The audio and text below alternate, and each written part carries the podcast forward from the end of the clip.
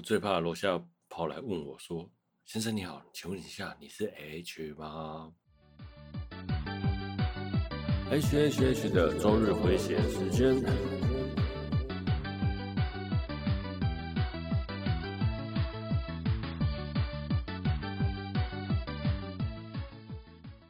嗨，大家好，我是 H，欢迎来到 H H H 的周日回血中 EP 四十三。对，正如标题所说，我最怕楼下跑来问我，我是 H 吗？因为啊，其实我都在半夜录音啊。哈哈哈哈哈哈对，有时候我下，因为下班上班的关系，所以我下班有点晚。那回到家弄好，收拾好情绪，大概是十二点以后了。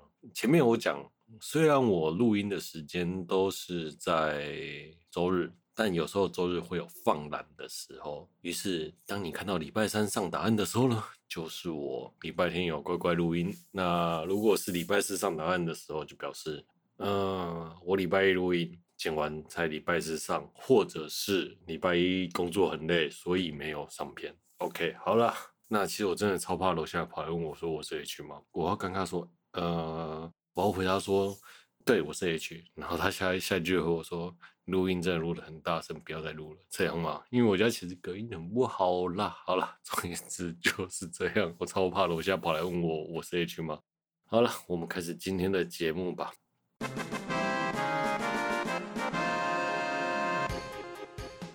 这是一个死宅一边喝酒一边打包客闲聊一些就相关新闻、练习口条、克服自我逻辑障碍的节目。本节目是由害怕楼下吐为您放送播出。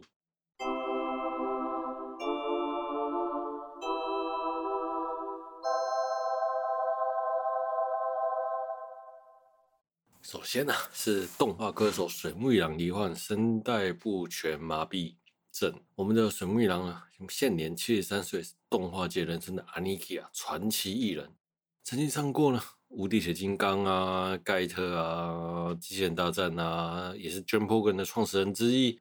水木一郎先生呢，在二十五号演唱在超级机器人魂二零二一年的 Live 演唱会后。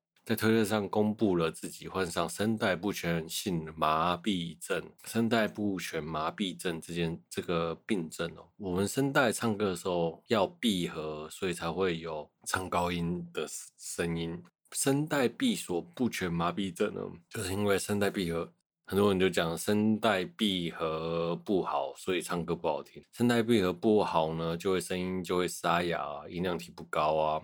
这个症状又分单边和双边啊，就是当你单边闭合不好，通常都是单边闭合不好，那有可能是你的肌肉老化了。你的肌肉老化了，你要怎么处理？要么就是打针或吃药嘛，要么就是训练它，或是填充物品，让肌肉让那个声带的肌肉闭合完全。对，那目前是这样子的处理方式啊。那如果是双面的话，就较麻烦了。我相信，如果身身为歌手，那个声声音唱不好，自己最知道了。不管做什么事情，一定是自己最心里有数，哪里做不好，哪里有缺陷，自己都知道。那像水木一郎大哥啊，他唱歌唱了这么久，真的是从小陪伴我们到大，希望他能好好保重自己的身体。就算不唱，我也觉得也 OK。但是我也希望他能还能，他还能来台湾再唱一场啦，拜托。这边顺便说到，其实啊，会导致声带不全麻痹症的这个东西哦，是有几个症状：中风、帕金兹症，然后肌肉老化。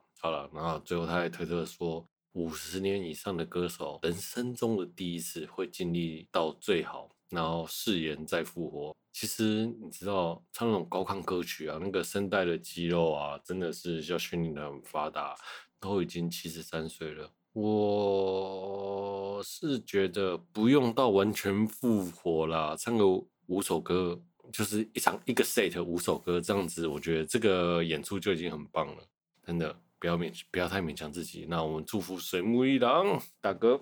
再来是自由钢弹在上海落成的，那三井不动产与日本的万代和 Sunrise 合作，在上海金桥的 LaLaport 设置了日本第一座，日本以外第一座一比一的钢弹模型。从去年有这个新闻的时候，大家全世界钢弹粉都眼红了，毕竟全中国是一个超大的市场嘛。你看，不仅是 Gusmail 啊，然后或者是 Sunrise 啊，都渐渐的我换货万代啊，渐渐的向中国靠拢嘛。那这毕竟是资本主义的社会，我们也不能说什么。OK，好，在四月二十六号完工的时候，那一开始啊，火烧自由钢弹的啊，自由钢弹。为什么火烧自由钢弹？是好像是施工的人员啊，不小心把自由的自由的翅膀烧了起来，然后这超好笑的，就是一开始就火烧自由了哦。附带一提啦，刚好是在四月二十六号完工。你知道四二六这个谐音，如果是台湾人应该是能理解的，那如果是外国人的话，那就是这段应该砍掉吧。好，对不起。据三井不动产表示呢，自由钢弹这个题材。很受欢迎呐、啊，那所以才选择自由钢弹，才选择这个钢弹钢弹的主题。对，那说起这个三井三井不动产哦，在台湾其实也有很多投资啊，例如说林口奥莱啊，或者台中港奥莱啊。那像什么我前他们讲的拉拉 port，其实这个店呢也会在南港、台中和台南开设新店，目前没目前设计如画好了，我去查了一下，也没有要放置钢弹的消息了。都 OK，好了，没钢蛋，三井没诚意啦，干去死啦！好了，真的啊没钢弹，真的好没诚意哦，难过。虽然很想酸，很想说，很想酸中国，但是，嗯，我能理解他们自己拥有一台钢弹那个粉丝的心情。OK 啦，OK，OK，OK，、我们恭喜那个中国，在没有自由的中国有了拥有了自由钢弹。恭喜呀、好了，那其实我觉得啊，他们应该要选择其他的钢弹啊，例如说什么攻击自由嘛，他们在攻击自由，或者是正义钢弹呢，刚好是红色的嘛。那只要什么中国的反日情节一开始的时候，然后就会有人去把钢弹打倒吧。对，我们期待那一天嘛。那到时候你知道吗？全日本那个全世界的粉丝和日本的日本的钢弹迷啊，大家就开始抓狂，什么中国人怎么这个样子？如果是台湾哦，有这种反日情节，我相信钢弹粉丝会去保护那家钢弹的。如果是台湾是这样子啦，OK 啦。那如果台湾想要钢弹的话，想要什么呢？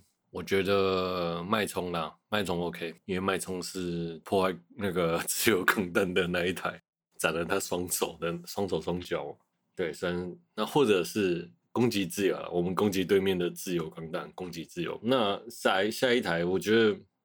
依我的话，我会希望是人天使或者是猎魔钢弹呐，这是这个这几年来比较具有代表性的机体。我觉得天使钢弹也可以，对，那个天使钢弹，嗯、也是反革命组织嘛，嗯，应该也是 OK 啦。好啦，我觉得如果说我就这三台：脉冲、攻击自由和冷天使，还有天使钢弹。好，我们休息一下。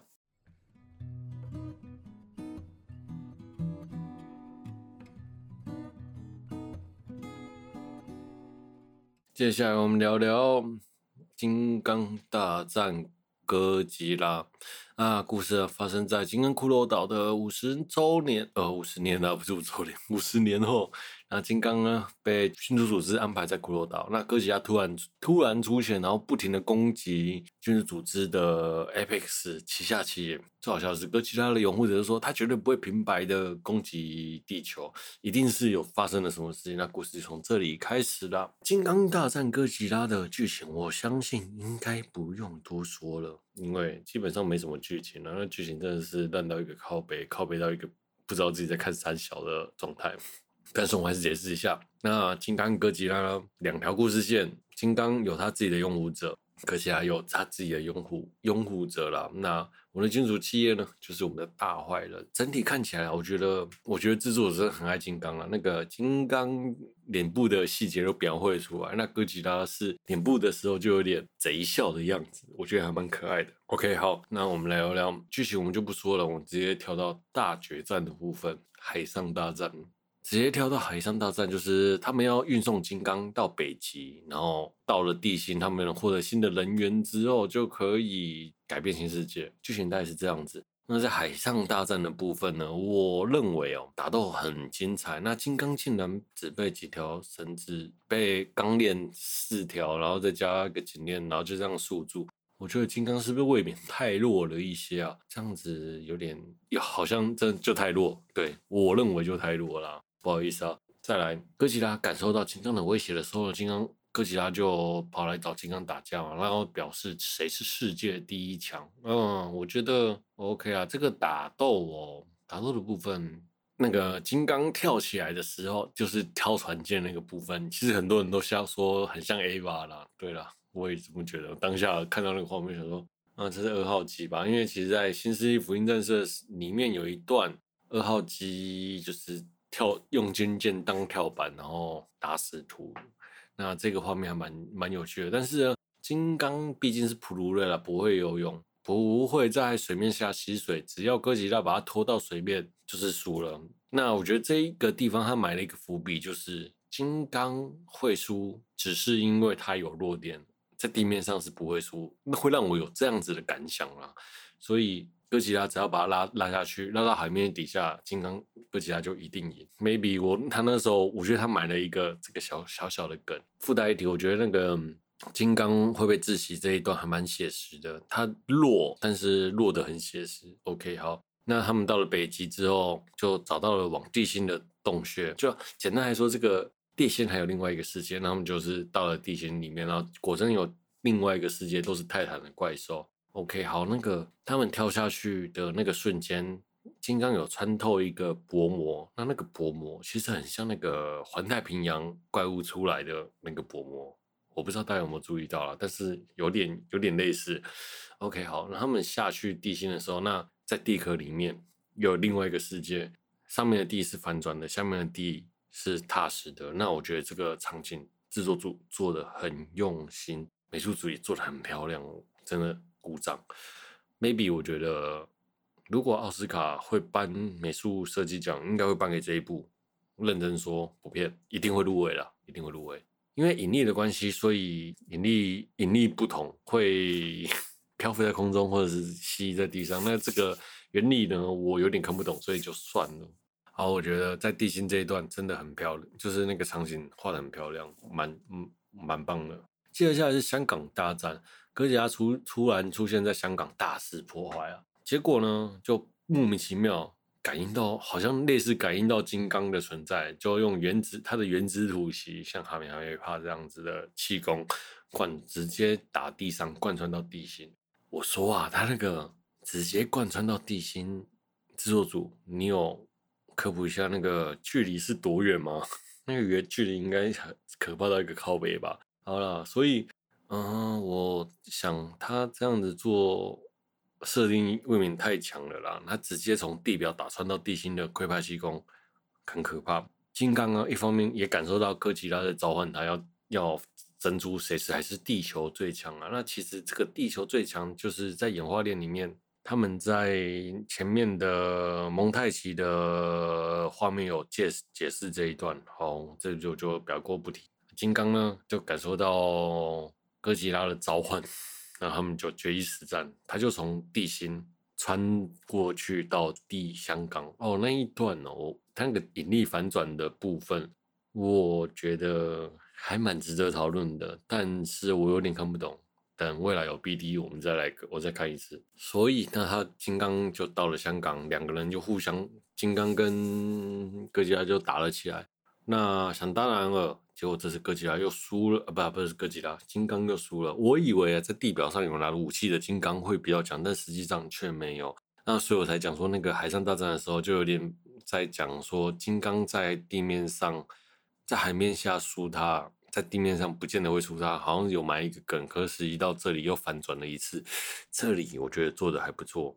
我其实没有想到哥吉拉会输啊，不，金刚会输了。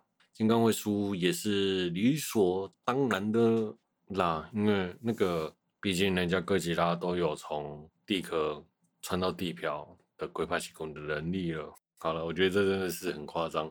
那他们打到最后，那。这边讲一下那个这一段，我觉得是所有里面的精华了。那个制作组做那个香港的夜景，霓虹灯啊，然后整个安排，然后烟雾的安排，3D 的制作和设计很厉害，真的，真的，真的很棒。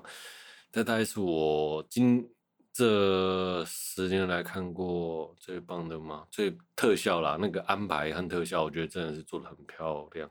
最惨的是那个京东哦，那京东大楼就在哥吉拉旁边。嗯，到底是捐了多少钱啊？我以为会一脚踩烂京东，结果那京东大楼也没有被踩烂啊，太可惜了。OK，好，那那个京东大楼真的是超碍眼的，真的超级超级。超级爱眼，这个夜晚打斗部分，我认我觉得那个光线啊、霓虹灯啊，整个做起来真的很很棒，推荐大家去看。与其说它是一个暴力打斗的热血电影，那你不如其实很多美在美术组看下的功夫，这个这里就看得到，真的很棒。好，那最后呢，金刚打输了哥吉拉，哥吉拉把金刚踩下下，然后大声的狂吼，金刚也不示弱的大声狂吼。于是呢，那种那种更感觉就是金刚在那边讲说：“啊，你是输啊，你是你给我给我下笑哦。”然后金刚就讲：“啊，我还没输，我还没输。”就中二屁孩。然后最后金刚其实也认认认知到自己打不赢哥吉拉，就放弃了。那这一段我觉得还蛮有趣的。你这时候看可以看到哥吉拉贼笑了，然后还有金刚的那个表情，我觉得那表情这两。这两位做的表情就很细致。OK，那金刚打赢了之后，那故事就到这里结束吧？没有，其实我预想以为他们两个会对打一个外星生物了，结果机械哥吉拉出来了。那机械哥吉拉出来屌虐哥吉拉哦！机械哥吉拉一出来的时候，就哇，机械哥吉拉哎，有点出乎我的意料，我真的以为是外星生物啦，或者是繁殖出来的生物，结果没想到是机械哥吉拉，帅啊帅！那我也这辈子没看过机械哥吉拉能运动的这么流畅，这个机械哥吉拉真是太赞了！我看那个机械哥吉拉，我真的是哇，太棒了，打死哥吉拉！没有哦，没有了，没有了。但那个机械哥哥吉拉真的很棒。好，那个机械哥吉拉把哥吉拉打得半死之后呢，金刚就出来救了哥吉拉。金刚跟哥吉拉最后两个人呢一起对打，打赢了机械哥吉拉。我觉得这一段真的，哎呀。男人的热血就是这种感觉啊！昔日的敌人变成目自己的，昔日的敌人变成现在的战友。对，我觉得这段很棒。那你说剧情有什么好看的吗？没有，剧情没什么好看的，就是男纯粹的男人男人中二的浪漫。我觉得制作组很懂，说在看这部电影的人想要看什么东西。我就是要看金刚打哥吉拉，然后他们两个一起打，对，打一个。终极 BOSS，然后打赢了，惺惺相惜，然后朝着夕阳奔跑吧。对，就是我就是要看这种东西。那他也不负其然的出现了这个画面哦。附带一提啊，那个我前面讲出原子吐息的部分，金刚可以吐原子吐息到地壳里面。那他跟机械哥吉拉在互相吐原子吐息的时候，那个就是龟派气功的比拼嘛。没想到哥吉拉竟然输了。他是没电了吗？这样说你，哎、你的威力可以从地壳打到地心呢。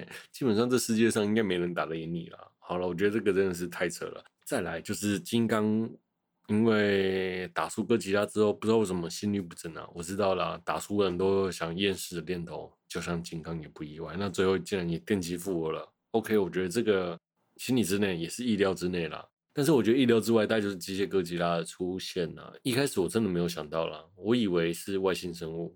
再来就是那个他们两个互相拯救，打倒哥吉拉。因为金刚和哥吉拉各自有各自的拥护者，美国比较偏金刚嘛，那日本比较偏哥吉拉嘛，那都有各自拥护者，那一胜一负，这是最好的结果了。那最后两个人惺惺相惜。朝着海岸线奔跑吧。好，其中顺便聊一下小栗旬。我觉得小栗旬这个存在真的是超级强大的。明明是一个一堆外国人的片子，但是小栗旬出现，我说哇，小栗旬呢超帅。他是要出来搞笑吗？总有种阿影要上身的感觉啊。我们总结一下，不知道是不是因为我没有看《金刚骷髅岛》和《怪兽之王》啊？我觉得那个前戏的铺陈真的有点不够。呃，如果就像复仇者那样子，每个角色都有详细的剧情曲线和角色角色成长，那 maybe 整个做起来的角色，整个做起来的剧本，还有观众的感受度会更加强烈了。好像我自己在检讨自己是不是没看那个《骷髅岛》和金那个《怪兽之王》。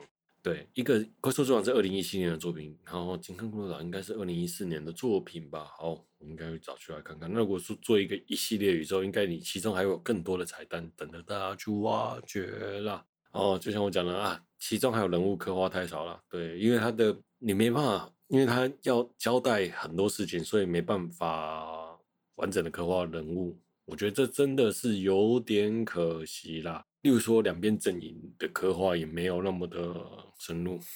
如果一开始我们就在别部电影看了那个角色的经营一一两个小时，到这一这一部的作品可能就不会那么觉得这个角色有点生硬。但是，就像我讲的，我是因为我没有看前面，所以我觉得好像是不是真的是我的问题呢？我不知道。OK，好，我们总结一下，这个美术组真的超厉害，超推，很多场景都做的超现实，很棒，推荐给大家。那。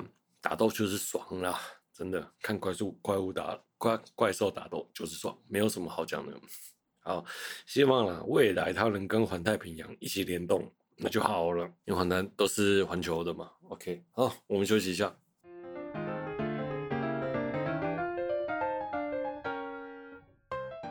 好，今天我们来聊关于我转生成史莱姆这档事的第二季。转生成史莱姆这个制作公司呢是八 bit，制作作品有《魔法学院的高校猎人生》，然后还有灰灰色的迷宫、东京安亚，都是我超喜欢的作品。OK 啊，我们的男主角、女主角无性别的史莱姆利穆鲁派 坦派斯特，有我们的冈校美宝。可以那这个声优其实看了一下他的作品，我真的有点不太熟。好，故事的简介是有一个三十七岁的上班族山上悟转身到异世界成为史莱姆五条悟山上悟。好，那其实啊，他是一个阿仔啊，就有点又一直没有女朋友，那结果他下属找了女朋友，然后约他出来，然后想要炫耀女他女朋友，结果呢，当天他他们出去的时候就被闪了。接着就有一个抢匪莫名其妙冲出来要刺杀那个女生，那我们的山上悟呢，比如说我们的史莱姆，为了阻止他，然后就牺牲自己性命，就保住了他的命，然后最后一句话就是帮我把我的电脑销毁掉。这个真的是真的，如果是我的话，我也希望，如果我死了，有人把我的电脑销毁掉，嗯，那个那个作品可以留着，OK，好。搜寻记录记得，我就交代遗言嘛。好了，大概就是这个样子。那他就转生到了史莱姆。那一开始是一只史莱姆 L V one，然后就莫名其妙的越来越多属性，越来越厉害，越来越厉害，最后就变成了我们现在的人形史莱姆了。那详细情况呢，去看第一季吧。我认为啊，第一季真的还蛮好看的。OK，好，一开始啊，我们的萌王啊就被周在很自愿当做人形娃娃在那边。在那边角色扮演，好，给他穿各式各式各样的衣服。呃，我真的觉得那个萌王哦，越来史莱姆啊，我一叫史莱姆都叫萌王，我也不知道为什么突然有这个昵称啊。那那个他穿的各式男生的衣服、女生衣服，那越来越觉得他越没有像性征的，我觉得有点微妙。其实我一直觉得史莱姆是男的，给他穿女生衣服是因为想要凸显他可爱嘛，但是我又觉得这个让我有点。稍微的反感，但是这么可爱一定是女孩子吧？男孩子对吧？好，那种矛盾有点嗯微妙。好，那这个对于萌王的无性征来说，我觉得我个人是，我还是比较倾向他是男的啦，虽然有点沙文主义吧。那中间的剧情我们就直接略过，因为中间剧情没什么好讲的。好看的是在后面那个人类联盟啊。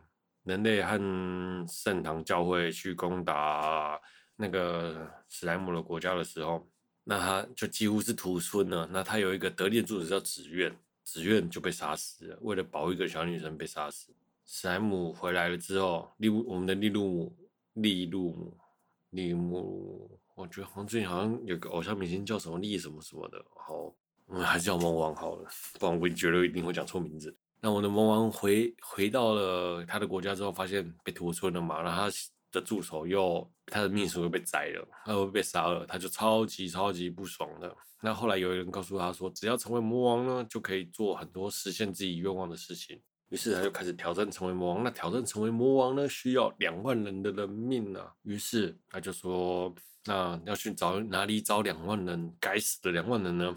来攻打他们的大军，还驻扎在外面。他就想说，那他就拿这个该死的两万人来练，来当他的养分，成为他的，成为他的，呀，成为他来当养分，成为他的变成魔王的基石。他就去找那些两万人了。他一瞬间呢，尼鲁姆呢就用了一个像镭射的东西呢，到处散布，然后结果一瞬间，一个手手指头就死了五六千万人，五六千人。那接着下来又等级加成，就莫名其妙的有了新能力，一瞬间又杀了更多人。接着两万人就不到一集就全部解决了。其实我觉得好看是在那个利鲁利鲁姆在魔王的转折，不要再讲那个，我觉得在那个情绪上的转折，然后还有在那个一瞬间杀了那么多人的时候，观其实观众没有想到会一开始真的没有想到我会死死那个秘书了，我真真的吗？因为。他算是一个蛮重要的角色，你死了他，观众其实自己都不舍。那为了复活他，然后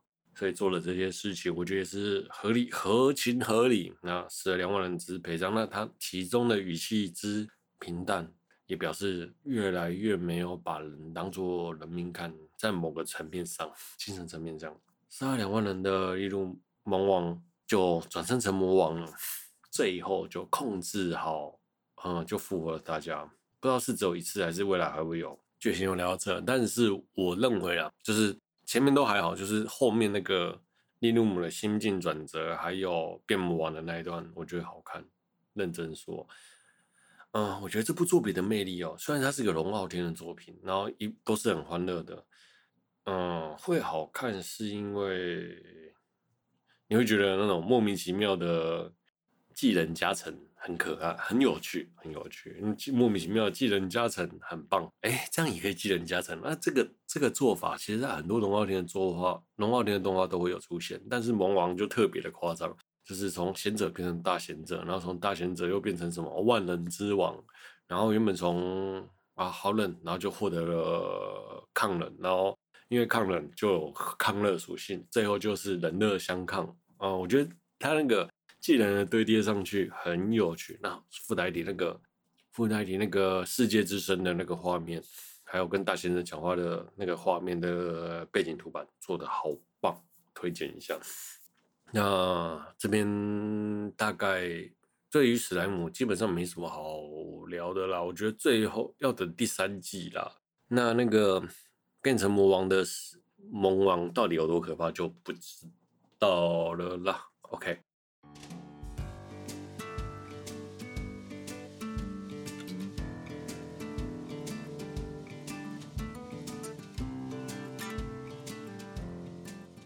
好，让我们总结一下本次啊，在叙述魔王的诞生。嗯，我想虽然其中还蛮好看的啦，就当做疗愈翻看吗？这好像也不太对。前面疗愈，后面很虐，好无所谓。然后在叙述魔王的诞生嘛，那我觉得下一季会更才更精彩啊。那整体评价来说，我觉得第一季比较偏王道番，我我也比较喜欢第一季啦，就因为剧情比较紧凑，然后一直有高潮起伏。那这一季呢，就稍显弱了一点，但是作为一个第三季的铺陈，我认为是相当不错的，因为大家都会想要看，例如，嗯，例如，我一直讲错，他有一个魔王也叫什么什么，好了，想要看，大家都会想要看魔王之后的发展会是什么？OK，好，那本次节目 就聊到这里了，我是 H，我们下周见。嗯、如果你有喜欢我的节目呢，欢迎来订阅分享，那也欢迎来鼓励我，然后来 Facebook 留言呐，想跟我聊的话呢也欢迎来找我。好，我是 H，我们下周见，拜。本节目是由海华楼下的我为您放送播出。